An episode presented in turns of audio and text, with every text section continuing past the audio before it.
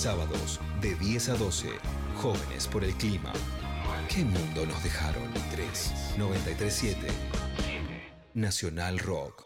Bueno, comenzar preguntándoles quizás, em, ¿saben cómo surge la fecha del Día Internacional de la Mujer? No tengo la menor idea, ¿nos puedes contar, Martu? Obvio. Bueno, surge un 8 de marzo en 1908 que ocurre una tragedia eh, que, que marcó la historia, ¿sí?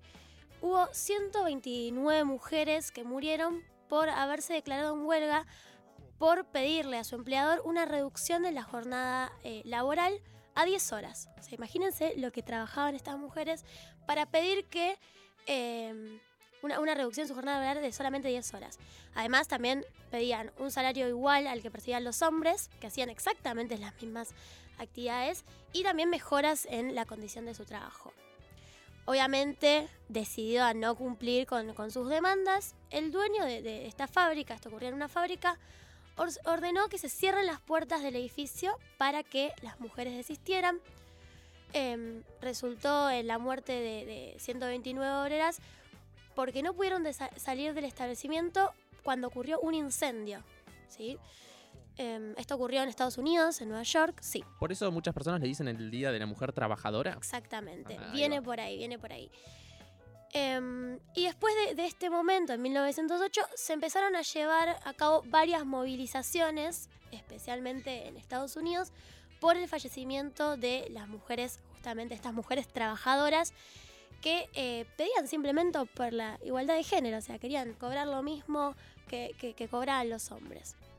En 1910 es cuando se proclama eh, esta fecha, sea el Día Internacional de la Mujer, de la Mujer Trabajadora, como un homenaje al movimiento a favor de los derechos de las mujeres y una iniciativa para ayudar a conseguir también en ese momento, piensen, sufragio eh, femenino universal y, y demás cuestiones que estaban pasando en el panorama más internacional.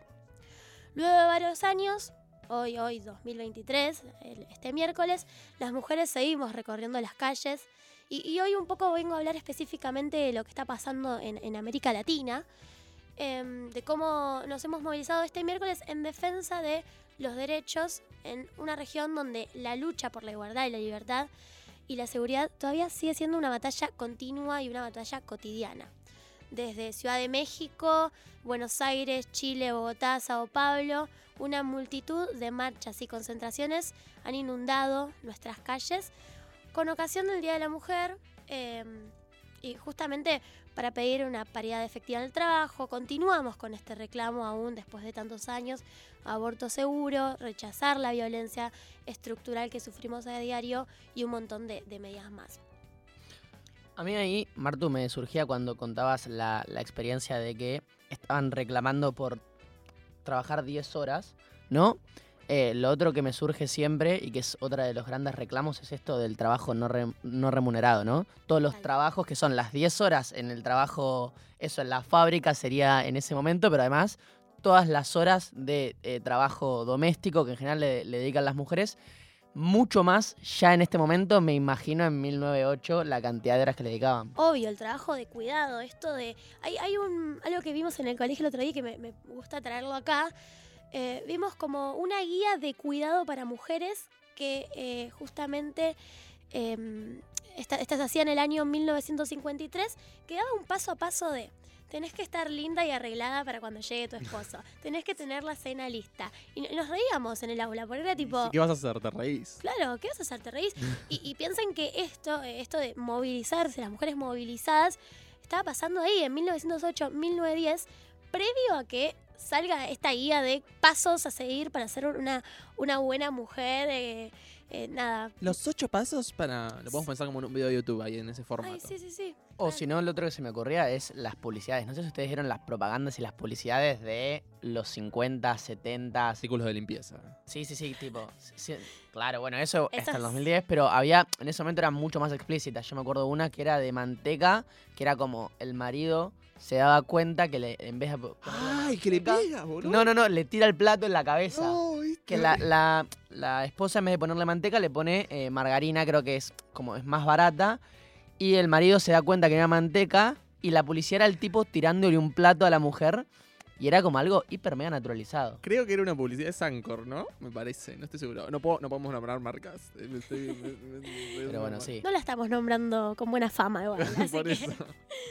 Bueno, y esto, esto es lo que pasa un poco, ¿no? Cuando, cuando hablamos del 8M, eh, es sin duda un hito que nos permite poner en el centro del debate público estos avances que vienen alcanzando eh, el movimiento de mujeres y el movimiento feminista en general, y sobre todo los, los desafíos pendientes que tenemos para garantizar los derechos humanos eh, de las mujeres y la igualdad de género. Esto de, de pensar en, y reírnos, que, que me encanta, de, de lo que pasaba hace un montón. O sea, en el sentido de que ya no está tan naturalizado como qué carajos estamos leyendo. eh, es realmente lo que tiene que ir pasando y tiene que ir aumentando. em, y tenemos que, llegar a reconocer. Y también a lo que reconocemos el 8M, si nos ponemos a pensar, es los movimientos y las organizaciones feministas, ¿no? Em, que, eso es súper importante. A ver, hablábamos nosotros y justamente la relación que tiene Jóvenes por el Clima con las mujeres o rurales que trabajan justamente en campos o con las mujeres que, mm, que trabajan en las ciudades con cartoneras, cartoneros. Eso es súper importante, es un laburo súper importante y que eh, hoy en día también necesita de ser retribuido económicamente de la manera en que es con los, con los hombres. Y muchas veces no pasa, y hoy en día no pasa. Eh, hay miles de, de- de- informes de Naciones Unidas Mujeres que menciona esto y, y lo lleva a, escalas súper grandes. Y hay eh, también, no sé, en, lo político, eh, cosas que, me hacen pensar, por ejemplo, no sé si se acuerdan, que esto nos lleva siempre al cambio de, lo que pasa específicamente, no sé, en, el aborto, en cómo se dio la conquista del aborto, o en cómo eh, resignificamos el pago que se le da a las mujeres y demás, la foto de las 11 ministras eh, y funcionarias del gobierno de Lula da Silva. Mm. Es- eso es algo que justamente tiene algo en, en- en lo actual que tiende a romper con el contraste del gabinete militarizado e integrado mayoritariamente por hombres eh, del expresidente Jair Bolsonaro. Entonces, eso también, E incluso s- no tenemos que, no Sí, tenemos que sí, salir de sí. casa tampoco. para- obvio, obvio, obvio. Pero digo, eh, son, son estructuras que vamos rompiendo con estas demandas y es donde es muy importante eh, el movimiento, la organización feminista y organizaciones incluso de otros ámbitos, de otros palos, que traen el debate muy a lo profundo y muy a la agenda pública y política. Em, nada, es, es causa de la marea verde, es causa del movimiento de Ni Una Menos y es el cuestionar el sentido común de derechos sexuales y reproductivos, es eh, justamente lo que se logró en Colombia, México y en Argentina, que es la despenalización del aborto, y también es la participación de las mujeres en la política y la creciente militancia feminista, eh, los hitos más importantes a la hora de, hablar de feminismos en, en Latinoamérica, ¿sí? en la región. Em, bueno, no sé, los principales eh, avances y desafíos que se dan en materia de igualdad de género de los últimos 15 años fueron eh, analizados en un informe de Naciones Unidas Mujeres eh, que se llama Democracia y Desigualdad de Género en América Latina y el Caribe, que es la evaluación de una década y media. Comienza esta evaluación en 2007 y termina en 2022, eh, muy, muy atravesada por los efectos de la pandemia, de los efectos de- del COVID y cómo afecta a las mujeres. Básicamente porque piensen que pasaban más tiempo en la casa y es un poco lo que hablábamos antes. Las tareas de cuidado eh, son algo que, irrumpen justamente con la cotidianidad de las mujeres. Em, y este informe dice que la ampliación de los derechos de las mujeres y la lucha contra la desigualdad de género se destaca un aumento, y, y esto es lo que tiene como ahí en, en títulos más grandes, de la participación política femenina. Em, a pesar de que obviamente los congresos estén integrados mayoritariamente por hombres, América Latina y el Caribe hoy se encuentra en la cabeza del camino a la paridad de los parlamentos nacionales. Bueno, eso sería una muy buena noticia. Em, la verdad, un, golazo que, que se pueda dar esa paridad y bueno, eso, cómo va a modificar la construcción de las políticas públicas esto, como esa paridad eh, de género, ¿no? Aprovecho para traer un comentario acá que Obvio. tenemos de, de Lucía Compel, que dice como las compañeras que son cocineras en comedores populares. Yo Total. creo que en esta línea podemos hablar de la ley de reconocimiento salarial que sacó, acaba de Exactamente. presentar la poderosa. Exactamente. Sí, para mí en eso es clave decir que, bueno, esto, las tareas de cuidado, em, muchas veces uno las piensa en la propia casa, Claro. ¿no? Como, bueno, Mm. esto, la, eh, la, la mujer que le dedica muchas más horas que los hombres. Ahora, ¿qué pasa en estos contextos donde las necesidades en los barrios son comunitarias, donde terminan atendiendo estas mujeres cientos de personas en los comedores? Bueno, ya no es un trabajo eh, intra, intrahogar, sino es una cosa en la comunidad. Re. Y, y quiero, no quiero dejar de lado unas cifras que, que vienen un poco con esto, que, que tiene el informe, que son súper significativas porque, eh, para que tengan una idea, el, en la representación de mujeres en los congresos, hablo de Cámara Baja o legislativos de, de una sola Cámara, como sucede en Centroamérica, América del Sur representa un 28,9% de mujeres en los parlamentos. Eh, obviamente es una cifra que hay que aumentar. Complicado. Es complicada, pero em, en cuanto a, no sé, lo que pasa, por ejemplo, en Europa, estamos a la cabeza de eso. Es decir, somos los parlamentos que más mujeres tienen en el Congreso. Así que es ¿En complicado. Argentina tenés ese porcentaje en Argentina específicamente? No.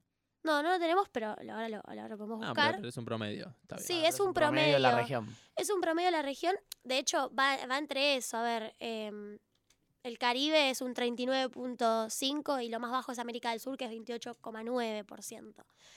Em, y lo que pasa capaz, que, que es súper significativo, es que en los últimos 15 años, que es justamente el periodo que, que abarca este informe, Latinoamérica llegó a ser la región con mayor cantidad de mujeres presidentas. Cristina Fernández en Argentina, eh, Dilma Rousseff en Brasil, Michelle Valle en Chile, Laura Chinchilla en Costa Rica. Tenemos una gran cantidad de, de mujeres que, que empiezan a... a- Sí, no, mira, acá busqué el dato de, las bancas. Dice que el 45% de las bancas eh, en diputados y el 43% de las bancas en el Senado están ocupadas por mujeres en Argentina. Un poquito más alto que el más. promedio. Sí. Un poquito más alto.